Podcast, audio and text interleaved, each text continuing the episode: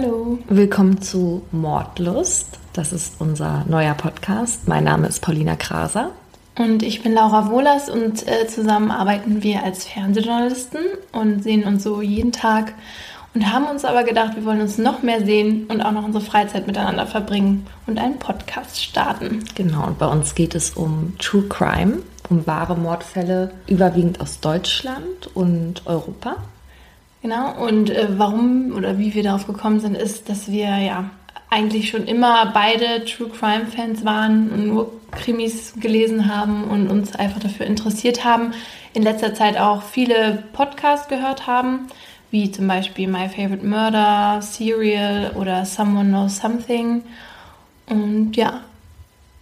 In Deutschland gibt es eben nicht so viele True Crime Podcasts. Und außerdem, ich hatte neulich Däninnen bei mir zu Besuch und die hören total gerne englischsprachige Crime-Podcasts.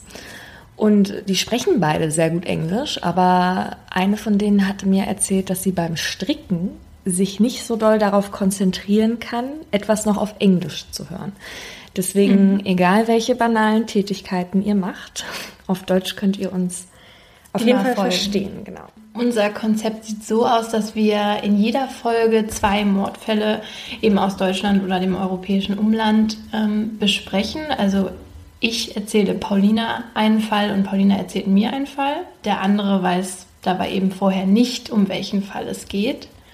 Und die Fälle sind, äh, ja, die haben wir natürlich vorher recherchiert. Aber was man vielleicht jetzt schon mal sagen kann, ist, ja, wir sind keine Experten auf diesem Gebiet, auch keine Wissenschaftlerinnen.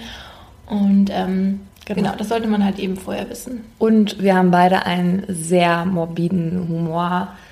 Und man muss uns bitte ein bisschen Nachsicht walten lassen, wenn wir mal flapsig sind oder so. Das ist keinesfalls despektierlich gemeint.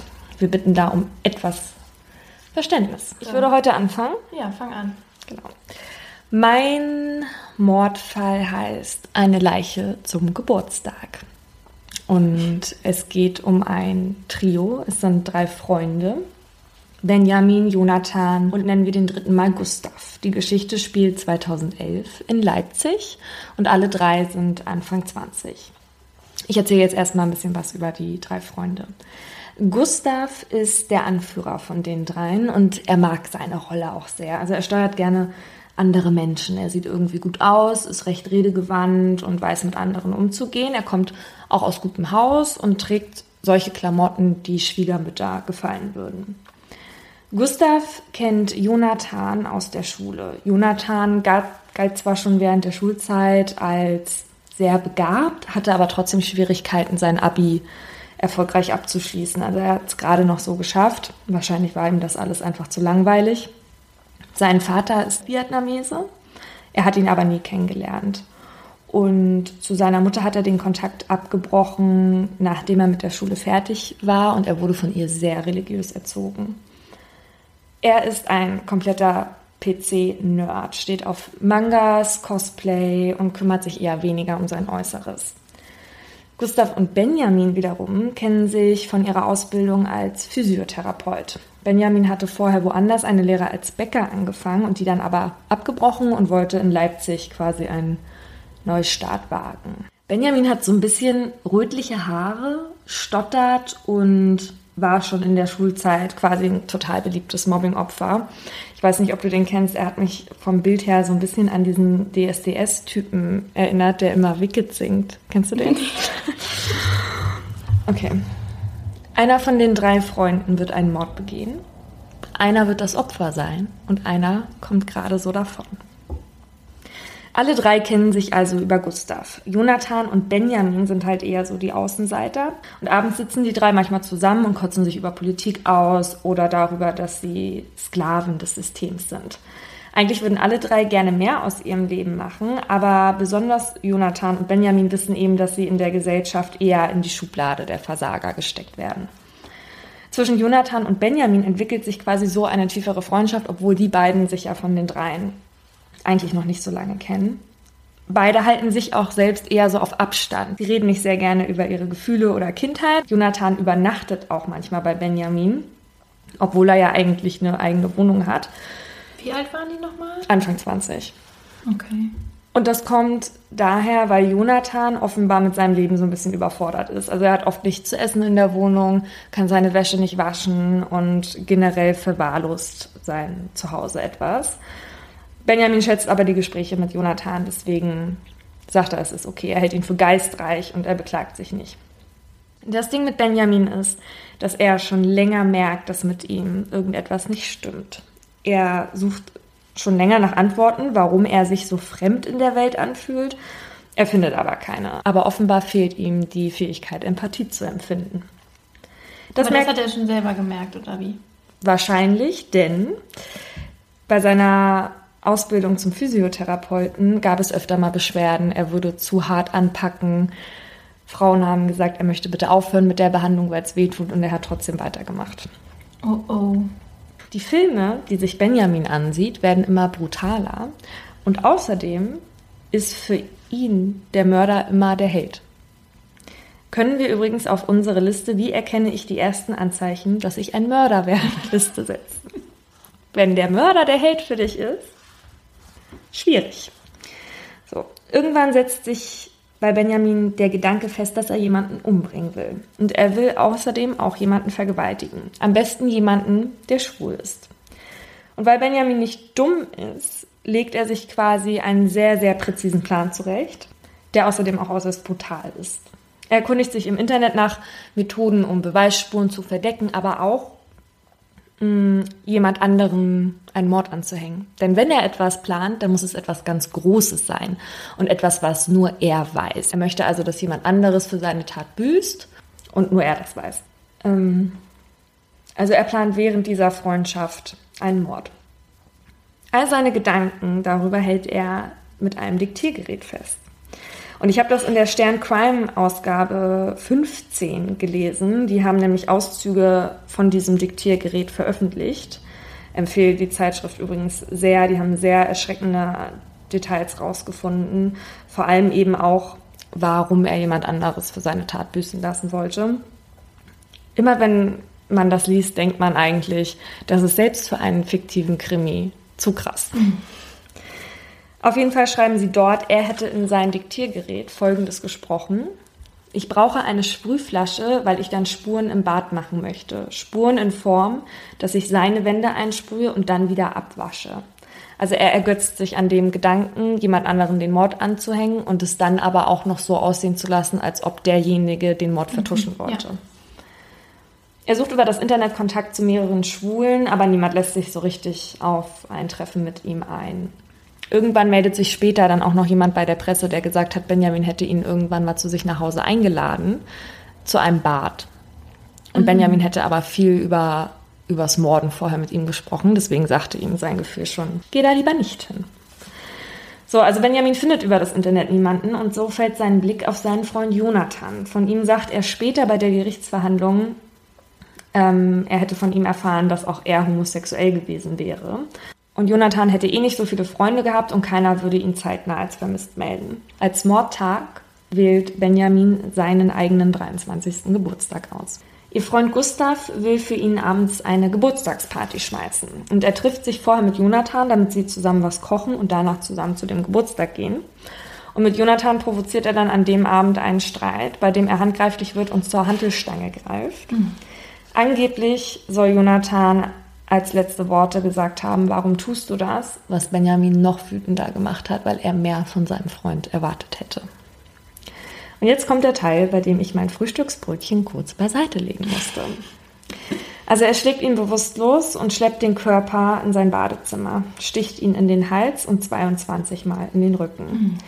Eigentlich stand auf seiner To-Do-Liste auch Sex mit einer Leiche zu haben, mhm. aber angeblich wurde er dabei nicht erregt. Das wird man an der Leiche aber nachher nicht mehr feststellen können. Der nächste Punkt auf dem Diktiergerät lautet, einen Körper zerteilen. Er schneidet den Penis ab, die Beine, teilt die nochmal an den Knien, zersägt den gesamten Oberkörper in der Mitte, trennt die Fingerkuppen ab, mhm. zerteilt die Arme. Und danach folgt der Kopf, die Ohren und Nase und er holt ganz viele Organe mit den bloßen Händen raus und packt alles in Säcke. Vorher schneidet er noch ein Stück Fleisch aus der Wade, um es zu braten. Er sagt später vor Gericht, er hätte nach einem halben Haps den Appetit verloren. Die Säcke mit den Leichenteilen packt er in den Kühlschrank und geht auf seine eigene Geburtstagsparty. Keiner wundert sich darüber, dass Jonathan nicht auftaucht, weil er halt öfter mal irgendwie keine Lust hatte und dann irgendwo nicht hingekommen ist. Sein Plan sieht vor, dass er Haare von Jonathan in Gustavs Wohnung platziert, weil er ihm den Mord anhängen will. Er möchte, dass er dafür büßt, weil er seine arrogante Art satt hat. Er hat es satt, dass Gustav ständig zu ihm herabblickt und er quasi nur sein Handlanger ist. Und er bleibt nicht lange auf der Party, weil er eben am nächsten Tag die ganzen Leichenteile verschwinden lassen muss. Am 6. November 2011 entdeckt ein Pilzsammler einen abgetrennten, spindeldürren Arm im Elsterbecken. Unter einer Brücke findet die Polizei dann noch den restlichen stark verwesten Torso. Und um alle anderen Körperteile zu finden, wird quasi das ganze Wasser aus dem Elsterbecken gelassen. Zunächst, obwohl die, also obwohl der Arm ganz klar abgetrennt ist, geht die Polizei von einem Selbstmörder aus. Und das liegt daran, dass in der Elster gibt es eine sehr starke Strömung und viele Stauwerke. Und bei Wasserleichen ist es eben so, dass wenn die schon länger am Wasser liegen, die Extremitäten zuerst abfallen. Ah, okay. Und das hat Simon Beckett zum Beispiel, fand ich ganz toll, das Buch Totenfang, hat er das auch beschrieben, dass erst die Hände abfallen, dann die Arme. Und wenn eine Wasserleiche ewig da drin liegt und da viel Bewegung im Wasser ist, kann es sein, dass du nachher nur noch die Körpermitte der Leiche hast und alles andere, auch der Kopf, irgendwann abfällt. Okay. Eine Zeit lang wissen sie nicht, wer der Tote ist, weil es quasi keine passende Vermisstenanzeige dazu gibt. Dann meldet sich aber ein Mädchen aus der Cosplay-Szene und sagt, sie vermisst Jonathan, denn er wäre zu einem Event nicht erschienen, für das er im Vorfeld viel Geld für das Ticket bezahlt habe. Sie durchsuchen seine Wohnung und finden dort einen vermeintlichen Abschiedsbrief, maschinell geschrieben natürlich. Und in dem sagt Jonathan, er wäre zu einem Bekannten gegangen und würde irgendwann wiederkommen. Die Ermittler identifizieren via DNA, dass die Leichenteile zu Jonathan passen und laden alle seine Freunde zur Vernehmung vor. Benjamin bekommt Panik und versucht sich wieder an seinen Plan zu halten und will ein Video aufnehmen, in dem er Gustav als manipulierenden Strippenzieher darstellt. Er will Gustav also ja den Mord unterjubeln und sich als Mitläufer darstellen. Die Polizei verdächtigt Benjamin aber erst, nachdem er zweimal zu den Vorladungen nicht erschienen ist. Erst im April 2012 können die Ermittler Benjamin bei einem Bekannten in Kassel stellen und bei sich trägt er sein Diktiergerät. Er hat vorher quasi Immer dabei. Er hat vorher zwar alle Aufnahmen gelöscht, aber sie konnten wiederhergestellt werden. Genau. Am Ende haben die Ermittler Glück, dass sie das Diktiergerät gefunden haben, weil sie sagen, nachher eventuell wäre es schwierig gewesen, ihm sonst den Mord nachzuweisen, weil er so vorgegangen ist, auch bei der Tatortreinigung. Ob Benjamin Gustav jemals falsche Spuren untergejubelt hat, weiß man nicht, weil nachdem sie das Diktiergerät abgehört haben, war es für sie so eindeutig, dass mhm. sie Gustav nie verdächtigt haben. Seine Anwälte fordern für Benjamin einen Freispruch, weil sie ihn für nicht schuldfähig mhm. hielten. Während des Prozesses wirkt Benjamin teilnahmslos und stottert. Der Richter befindet ihn für vermindert schuldfähig. Gleichzeitig wird ihm eine schizoide Persönlichkeitsstörung diagnostiziert. Und während des Prozesses sagt Benjamin, er wäre als Kind von einem Schwulen missbraucht worden, weshalb es wohl offenbar halt eben ein schwules Opfer sein musste. Mhm. Es gibt zwei Besonderheiten während der Gerichtsverhandlung. Und zwar wird das erste Mal in Deutschland eine Stellungnahme per Video zugelassen. Das kommt eben, weil sie der Meinung waren, dass Benjamin vor den fremden Leuten im Gerichtssaal nicht sprechen könnte, mhm. weil er halt so gestottert hat und so menschenscheu war. Die Verteidigung brauchte eine Stellungnahme von Benjamin aber dringend, weil die Gefahr zu groß gewesen wäre, dass der Richter sich sonst auf den Gutachter verlassen hätte und der befand ihn für voll schuldfähig. Also haben sie diese Videoaufnahme von ihm gemacht und dann im Gericht abgespielt. Mhm. Zweitens, der Richter hielt den Fall allein schon deswegen für besonders, weil es der erste Fall der Kammer gewesen war, in dem gleich vier Mordmerkmale in einer Tat verwirklicht wurden. Und das ist mein Aha-Moment. Denn Mordmerkmale grenzen einen Mord quasi von einem Totschlag ab. Und bei den Mordmerkmalen, da kategorisiert man in Beweggründe, dann die Art und Weise, wie der Mord begangen wurde und ob ein Zusammenhang zwischen der Tat und einer weiteren stattgefunden hat. Und ich werde dir jetzt die Mordmerkmale nennen und mhm. du kannst sagen, was du denkst, was zu treffen würde auf diesen Fall. Okay, und der Richter hatte gesagt, da treffen vier, vier zu. zu. Okay. Mhm. Mhm. Das erste Mordmerkmal, das gehört jetzt zu den Beweggründen der Tat. Mhm. Mordlust. Und zwar geht es da dem Täter darum, einfach jemanden sterben zu sehen, sich die Zeit zu vertreiben. Und wichtig bei dem Mordmerkmal ist, es gibt keinen Anlass zur Tötung. Das heißt, das Opfer wäre in dem Sinne austauschbar. Was meinst du, trifft das zu oder nicht? Ähm, ja, ich glaube, ich würde Benjamin so einschätzen, dass er ja, darauf Lust gehabt hatte. Richtig. Dann gibt es das Mordmerkmal Habgier. Das ist beispielsweise ein Raubmord oder ein Mord, um an ein Erbe oder an eine Lebensversicherung zu kommen. Aber auch bezahlte Auftragsmorde fallen darunter. Nein. Richtig. Dann die Befriedigung des Geschlechtstriebs, Lustmorde, Nekrophilie oder Vergewaltigung. Ja, du hast ja gesagt, er wollte das eigentlich noch machen, ne? Und genau. Man kann es jetzt nicht mehr nachweisen. Könnte, genau, könnte man, könnte man annehmen, aber dadurch, dass sie es nicht mehr nachweisen konnten, entfällt das halt okay. eben hier. Mhm. Mhm. Sonstige niedrige Beweggründe. Darunter fällt jegliche Art von Hass, Ausländerhass, aber auch Homophobie oder Ehrenmord. Ja, Homophobie in seinem Fall dann, ne? Ja, richtig. So, das waren die Beweggründe. Jetzt kommen wir zu der Art, wie der Mord begangen wurde. Mhm. Heimtücke, wenn ein Opfer arg oder wehrlos ist, wie wenn sie beispielsweise ein Vertrauensverhältnis hatten und das missbraucht wird. Mhm. In dem Fall ja. Richtig. Hast du vorher auf meine Notizen geschaut? Dann Grausamkeit, wenn ein Opfer gequält wird oder ihm besondere Schmerzen zugefügt werden, die über das nötige Maß für die beabsichtigte Tötung hinausgehen, wie beispielsweise Folter, Kreuzigung oder wenn du jemanden absichtlich langsam verhungern lässt. So wie ich das jetzt verstanden habe, hat er den ja erschlagen und dann die Kehle durchgeschnitten oder so, dann war es relativ schnell, oder? Ja, tatsächlich. Also ich war erst ein bisschen überrascht, weil ich hätte gedacht, das ist ja an Grausamkeit fast nicht zu überbieten, aber ähm, offenbar war er tot. Das mal jetzt bevor er. Mhm. mhm. Gemeingefährliche Mittel, das heißt, wenn der Täter das Ausmaß des Mittels nicht beherrschen kann, wie beispielsweise bei einer Bombe. Nein. Mhm. So, jetzt kommen wir zu dem Zusammenhang zwischen der Tat und einer anderen. Da gibt es die Ermöglichungsabsicht, das heißt, dass sich der Täter eine andere Straftat ermöglichen kann. Hm, die Straftat, dass jemand anderem in die Schuhe zu schieben? Ja, richtig. Ja. Aber du bist gut. Und dann gibt es noch die Verdeckungsabsicht, dass man eine andere Tat dadurch verdeckt. Nee, das hat er nicht gemacht. Nee. Wir haben ja jetzt auch schon viel. Genau. Im Dezember 2012 wird Benjamin zu 14 Jahren Haft wegen Mordes in Tateinheit mit Störung der Totenruhe verurteilt. Und der Richter ordnet die Einweisung in die Psychiatrie an. Das heißt, also der gilt jetzt als schwer gestört und er würde erst wieder entlassen werden, wenn er als austherapiert gilt. In seinem Schlusswort sagte der Richter, Sie haben die Chance, noch etwas aus Ihrem Leben zu machen. Diese haben Sie Jonathan nicht gelassen. Bis heute hat er nicht verraten, wo sich der Kopf des Opfers befindet. Hm. Achso, der wurde nicht gefunden. Mm -mm. Wie fies. Er hatte in seinem Diktiergerät, wenn ich das richtig erinnere, sowas gesagt wie, er will den Kopf in zertrümmern und in einem Wald verbuddeln mhm. oder so. Dann kommt er vielleicht noch irgendwann mal ans Tageslicht. Ich finde es ganz furchtbar, aber ich meine, du, ich, der sitzt doch jetzt schon hinter Gitter, aber das ist wieder dieses, na, ich weiß etwas, was ihr nicht wisst. Mhm. Das war oft bei ihm so der Antrieb.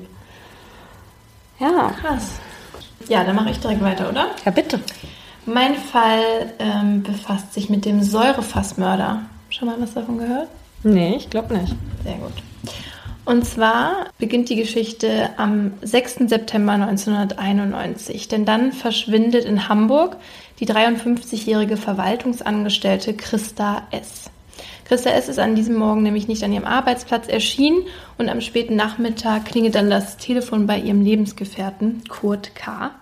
Ähm, und es meldet sich eine Rechtsanwältin, zumindest sagt die Frau am Telefon, sie wäre eine Rechtsanwältin und sagt, wir haben ihre Lebensgefährtin. Wenn sie möchten, dass ihr Leben zurückkehrt, müssen sie 300.000 D-Mark zahlen.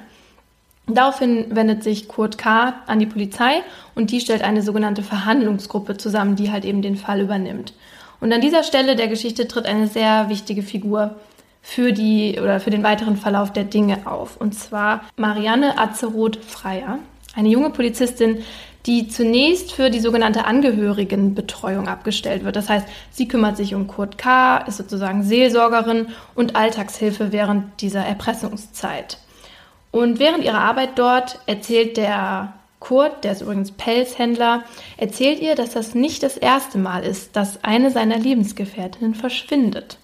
Vor fünf Jahren nämlich war seine Frau Hildegard von einem Tag auf den anderen nicht mehr auffindbar. Das passiert am 12. März 1986, also fünf Jahre davor. Und ähm, an diesem Tag findet Kurt auf dem Esszimmertisch einen Abschiedsbrief von seiner Frau mit den Worten, hab Arbeiten satt, ich will nicht mehr arbeiten, will nur noch leben. Brief folgt.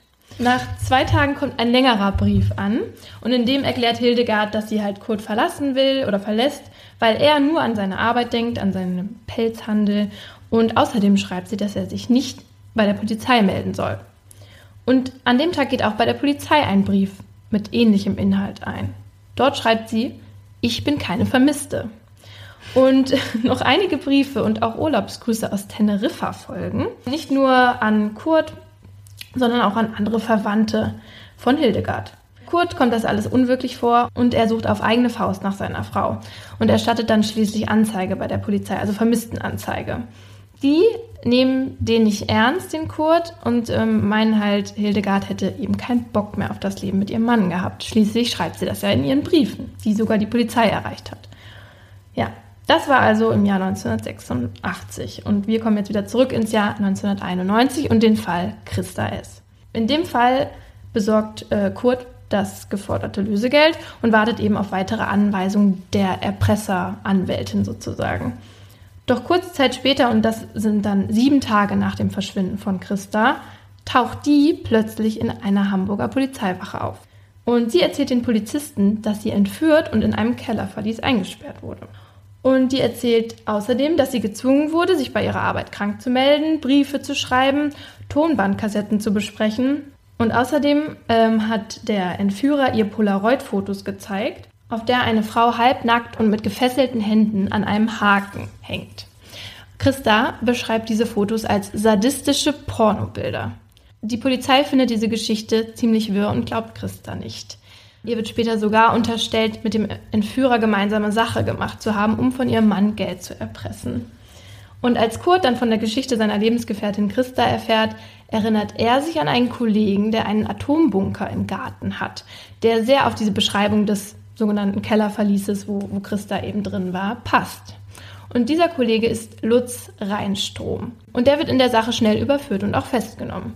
Und so kommt es also zum Prozess. Und im Laufe dieses Prozesses wird klar, dass die äh, sogenannte Anwältin eigentlich Lutz selber war und er seinen, seine Stimme halt nur verstellt hat, also ziemlich hoch geredet hat.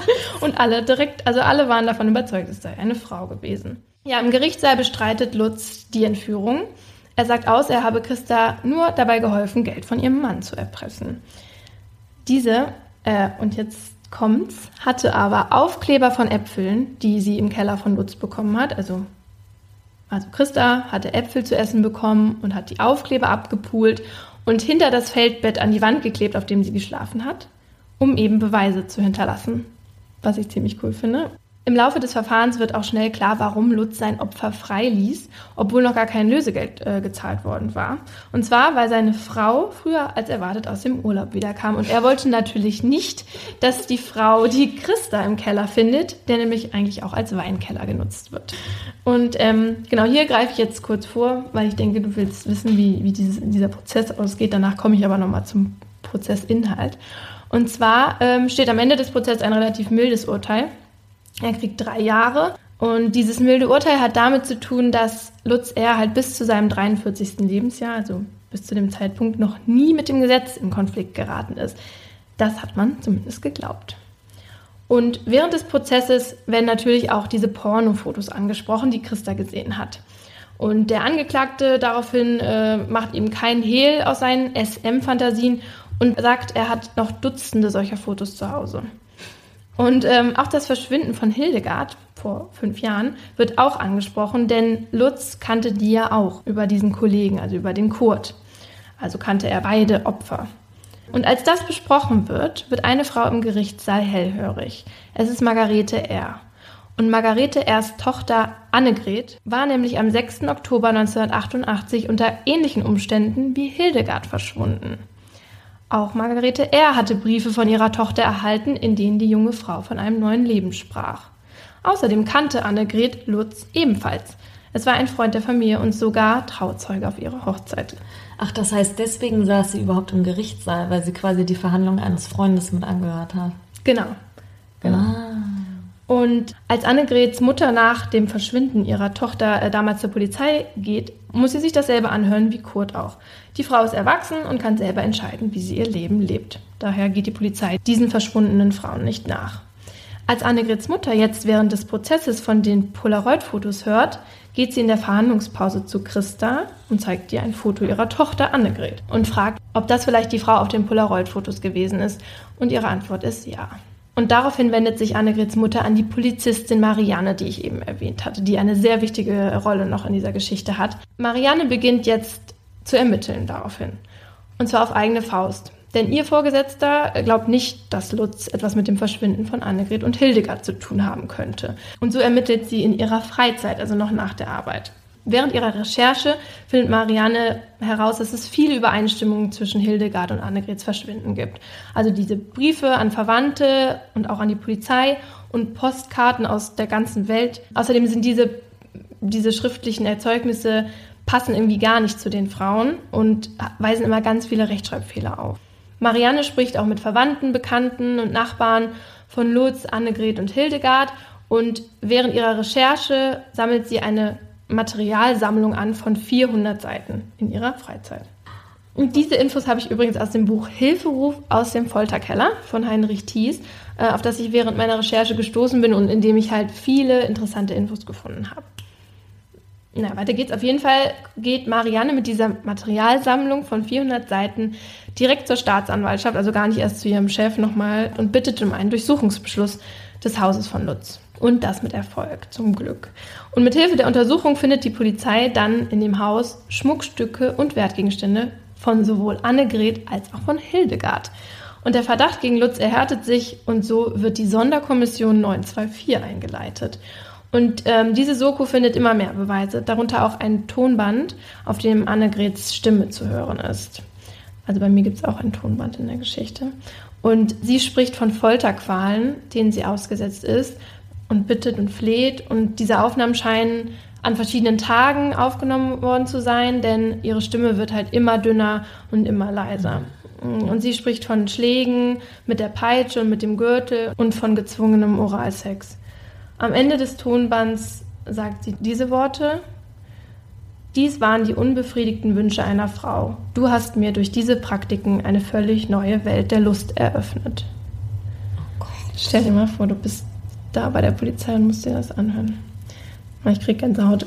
Stell dir mal vor, du musst das sagen. Ja, ähm, genau. Und zu dieser Aufnahme passen auch die Fotos, die die Ermittler finden. Und außerdem wird eine Säge gefunden, die von Fleischern normalerweise zum Durchtrennen von Knochen benutzt wird. Ein Sprachwissenschaftler untersucht die Briefe nochmal und findet bei Annegret verschlüsselte Botschaften. Und in ihrem Brief an ihren Bruder schreibt sie nämlich, liebes Bruderherz, und dabei schreibt sie die Buchstaben L, U und Z dicker als die anderen. Also sie schreibt quasi Lutz und will damit ihrem Bruder sagen oder auf eine Spur halt bringen. Und in dem Brief an ihre Mutter schreibt sie gesundheitlich für dich alles Gute und schreibt die Buchstaben H, I, L und F ebenfalls dicker als die anderen. Und das ist eben ein Hilferuf, der leider vorher nicht wahrgenommen wurde. Am 21. September 1992 wird dann aufgrund dieser ganzen Hinweise zum ersten Mal in der Geschichte Hamburgs ein Haftbefehl wegen Mordes erwirkt, obwohl gar keine Leiche gefunden wurde. Daraufhin werden aber natürlich Spürhunde eingesetzt und ähm, das Haus von Lutz auf den Kopf gestellt und auch sein Ferienhaus. Und schließlich findet man auf dem Grundstück zwei vergrabene Säurefässer. Diese sind mit einer braunen Flüssigkeit gefüllt und außerdem schwimmen in dem einen undefinierbare Körperteile Darunter so etwas, was die, für die Vermittler so aussieht wie ein Ball, dem die Luft ausgegangen ist. Und da stellt sich später eben heraus, dass es Annegrets Kopf ist. Und in dem anderen Fass finden, finden sich die Überreste von Hildegard. Und da die Leiche schon zwei Jahre vorher in Säure gelegt wurde, ist von dieser nur noch ein, eine Art Schleim übrig. Und zum Glück kann aber da auch die DNA noch trotzdem ermittelt werden.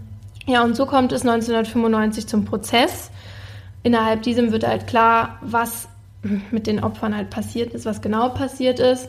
Und zwar wurde die 61-jährige Hildegard gefesselt, geknebelt und gequält, mit Schraubzwingen und auch mit Wäscheklammern. Annegret wurde außerdem mehrfach vergewaltigt, ihr Kopf wurde kahl geschoren und äh, sie wurde unter der Decke aufgehängt. Oh Beide Leichen waren zersägt und in ein mit Säure gefülltes Fass gelegt worden. Ja, und was macht Lutz? Äh, er bestreitet zunächst etwas mit dem Tod der zwei Frauen zu tun gehabt zu haben. Er sagt, dass Hildegard bei ihm die Treppe heruntergefallen wäre und sich das Genick gebrochen hätte. Passiert wohl ähm, öfters, wie wir auch beim Fall von Michael Peterson gemerkt haben. Okay. Ja. Und ähm, aus Angst ähm, hatte er die Leiche dann in dem Fass entsorgt. Und er spricht immer gerne von reingestopft. Was Annegret angeht, hat er auch noch eine, finde ich, noch schönere ähm, Ausrede am Start. Und zwar sagt er, Annegret wurde von einem Arzt umgebracht, dem es darum ging, Organhandel zu betreiben. Klingt plausibel. Mhm. Ähm, kurz vor dem Ende des Verfahrens und wohl in Absprache mit seinen Anwälten gibt er dann doch zu, Annegret ermordet zu haben, allerdings im Affekt. Und jetzt kommt's. Nachdem sie nämlich einvernehmlichen Sex in der Sauna hatten, hatte Annegret Lutz in den Penis gebissen. Das hatte ihn so sauer gemacht, dass er sie daraufhin erschlagen hatte. Mhm. Sichi. Klar. Natürlich wurde sein Penis danach ähm, von jemandem begutachtet und es gab keine Spuren. Auf jeden Fall war diese Erklärung vom Gericht äh, sowieso nicht als glaubwürdig eingestuft worden. Und deswegen ähm, verurteilte das Gericht Lutz zu lebenslanger Haft mit anschließender Sicherheitsverwahrung. Also quasi alles gut gelaufen in dem Fall. Ähm, und es gibt noch ein kleines Happy End, was ich schön fand. Und zwar, die Marianne, unsere Badass-Polizistin, wird später noch Trauzeugin bei der Hochzeit von Christa, also dem freigelassenen Entführungsopfer, und Kurt, dem Mann, der ja schon seine Hildegard verloren hatte. Und ja, das finde ich ganz süß. Was für ein Glück diese Christa hatte, dass diese Die Frau. Ehefrau da rechtzeitig nach Hause gekommen ist. Ja. Ja, der hatte vor, auch die zu töten, habe ich gelesen. Mann. Vor allem auch, dass er dem Kurt zweimal die Frau nehmen möchte. Ja. Ja, das, das hat damit zu tun, dass sie im Vorfeld äh, so eine kleine Feder hatten, weil er Lutz bei einem Test irgendwie geschummelt hat zum Meister, zum Pelzhändler, keine Ahnung was. Und äh, Kurt das nämlich entdeckt hat und ihn da irgendwie rausgeschmissen hat oder so. Ja, klingt fair. Ja, mhm. genau. Im Fall des Säurefassmörders ähm, ist das Tätermotiv durch die sadomasochistischen Neigungen motiviert. Das heißt, dass Lutz durch seine sexuellen Neigungen sozusagen die Taten begangen hat.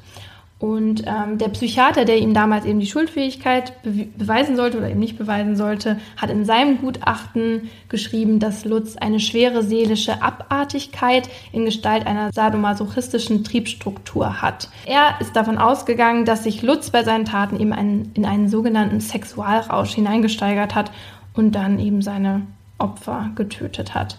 Und das war so ein bisschen ein Schock für die SM-Szene in der Zeit, weil die sich halt falsch dargestellt gefühlt haben. Da ist es ja normalerweise so, dass sich die ähm, SM-Akteure sozusagen zu einem sogenannten erotisch geprägten Rollenspiel verabreden. Da ist einer dann der unterwürfige Part und einer ist der dominante Part. Und ähm, dieser devote Part gibt halt komplett die Kontrolle an den anderen ab. Deswegen ist es in dieser Szene so wichtig, dass man gegenseitiges Vertrauen hat, wenn man sich in diese Hände begibt.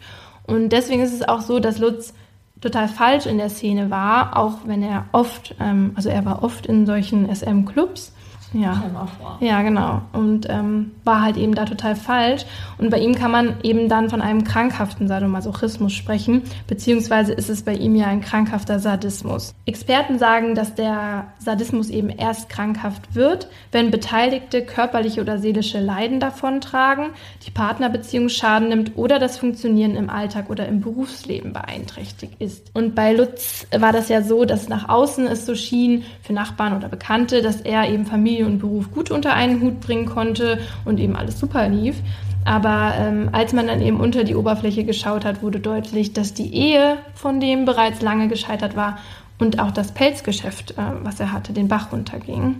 Und ja, zusammenfassend kann man deswegen eben sagen, dass Lutz letztendlich zu Recht ähm, als Gefahr für die Gesellschaft eingestuft wurde und ähm, eben mit lebenslang und anschließender Sicherheitsverwahrung bestraft wurde. Weißt du, ob der noch lebt? Ja, der lebt noch. Ah. Genau, anderes Thema. Ich hatte letztens bei Instagram bei Stefanie Giesinger ein, ja, sie hat da ein Dokument quasi gepostet mit Tipps, wie man sich in brenzlichen Situationen als Frau verhalten sollte, wenn man beispielsweise überfallen wird oder vergewaltigt wird. Und das ähm, haben wir mal auf Deutsch übersetzt. Zu finden ist das auf unserer Instagram-Seite, Mordlust der Podcast. Und da gibt es, wie Laura schon gesagt hat, eben spannende Tipps, wie beispielsweise verhalte ich mich, wenn ein Taschendieb mein Portemonnaie klauen möchte oder es von mir verlangt. Dann wirft man es beispielsweise weit in eine Richtung und rennt in die andere, damit man so in Sicherheit ist, weil das Objekt der Begierde ist ja nun mal das Portemonnaie und nicht man selbst. Oder zum Beispiel, wenn ein Angreifer eine Waffe hat, dann sollte man immer versuchen wegzurennen, weil wohl nur in vier von 100 Fällen tatsächlich geschossen wird. Und da ist die Wahrscheinlichkeit auch sehr niedrig, dass der Schuss lebensbedrohlich ist und man sollte da natürlich Zickzacklinien laufen. Das finde ich krass. Also, wenn jemand mit einer Waffe neben mir steht, weiß ich nicht, ob ich dann unbedingt wegrennen Du musst schon Eier haben, um den Typen dem Rücken zuzudrehen und dann wegzulaufen. Ja. Außerdem, wenn man beispielsweise in einem Kofferraum irgendwo hin transportiert wird, soll vorkommen, dann stand da als Tipp die Rücklichter austreten und dann da durchwinken, weil so würde das dein Angreifer nie mitbekommen, aber jeder, der hinter ihm fährt. Ähm, wir haben es ausprobiert ja. gestern bei einem Mietwagen und es funktioniert zumindest bei neueren Automodellen nicht wirklich. Ein 1er BMW beispielsweise wäre dafür nicht wirklich geeignet. Man muss dazu sagen, wäre auch nicht wirklich geeignet, eine Leiche oder so zu transportieren, weil diese Abdeckung relativ einfach hochzuhalten ist und man, man kann sich auf jeden Fall bemerkbar machen. Also bei neuen Autos ist es war nicht möglich. könnt ihr auch äh, könnt ihr auch noch mal auf unserer Instagram-Seite sehen. Wir haben es auf jeden Fall probiert. Es war ziemlich eng und Laura hat einfach den Kofferraum dann richtig zugedrückt, obwohl mein Bein da gar nicht mehr reingepasst hat. War sehr nett. Der Tipp ist vielleicht dann äh, nicht ganz so gut. Aber hast du irgendeinen von den Tipps, hast du den schon mal äh, benutzen müssen? Oder hast ja, gestern wurde ich in einen Kofferraum gesperrt. Kann ich nicht empfehlen. Nein, sonst, sonst äh, zum Glück noch nicht.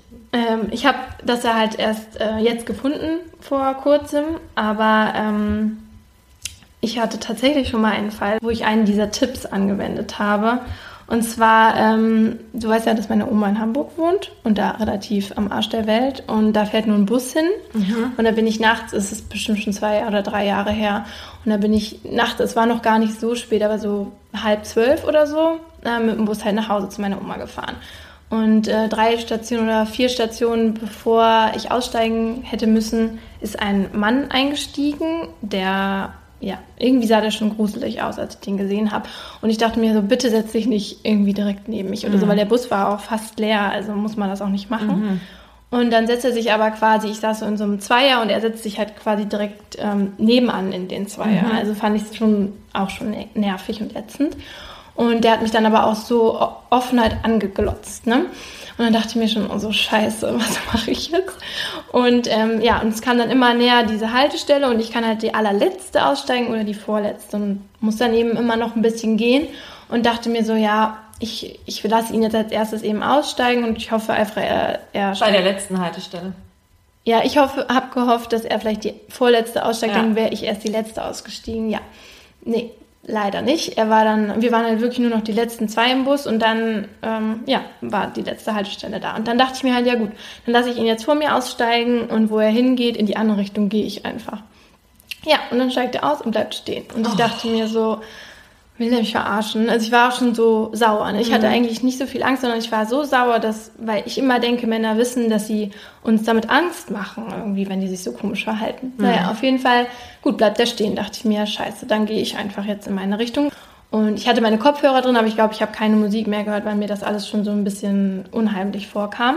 Bin dann aber gegangen und das ist wirklich quasi, da wohnen, wohnen halt nur ältere Menschen und da ist keine Sau nachts und äh, ja, also ich hatte dann schon echt Angst und habe dann irgendwann, also ich habe dann halt gemerkt, dass er mir folgt und da war halt niemand anderes und er war direkt hinter mir und ich war so sauer, dass ich mich dann umgedreht habe und richtig laut den angeschrien habe und gesagt habe, irgendwie sowas wie was willst du von mir? Verpiss dich. Mega laut in seinem Gesicht halt, mega laut. Und dann, er hat nichts gesagt ist, hat sich umgedreht und ist in die andere Richtung weggegangen.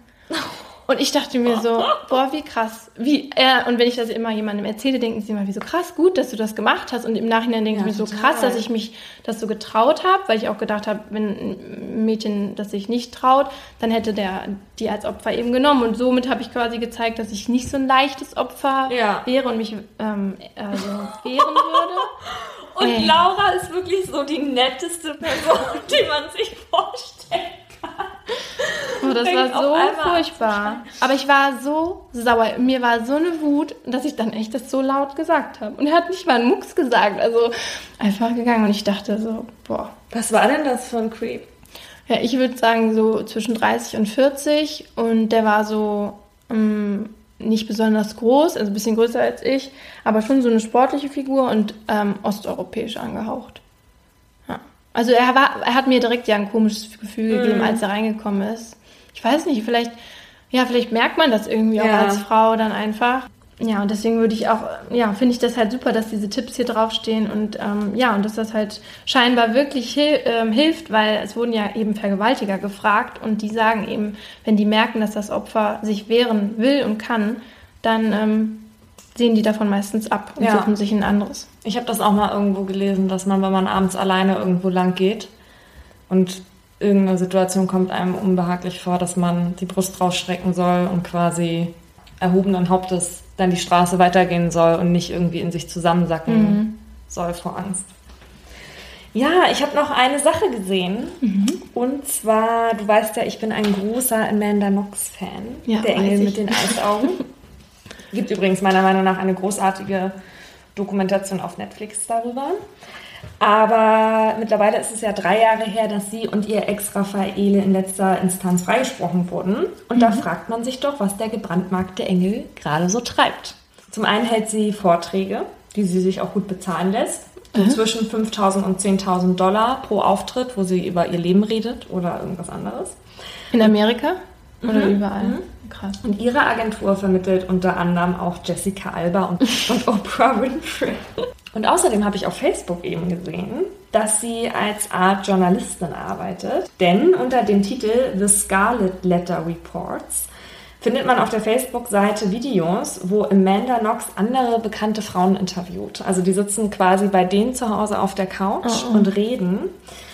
Und das sind immer Frauen, die sich von den Medien ungerecht behandelt gefühlt haben. Da hat sie natürlich auch ein eigenes Interesse dran. Ja, weil sie wurde ja auch damals irgendwie als femme fatale und als ähm, Männerbestie dargestellt. Und sie spricht beispielsweise mit Misha Barton von OC California, deren Ex-Freund ein Video von Sex mit ihr veröffentlicht Ah ja, hat. stimmt, ja, ja. Und danach haben die Medien eine vermeintliche Slut-Shaming-Kampagne gestartet. Und außerdem spricht sie auch mit Amber Rose, die ja mal als Stripperin gearbeitet hat.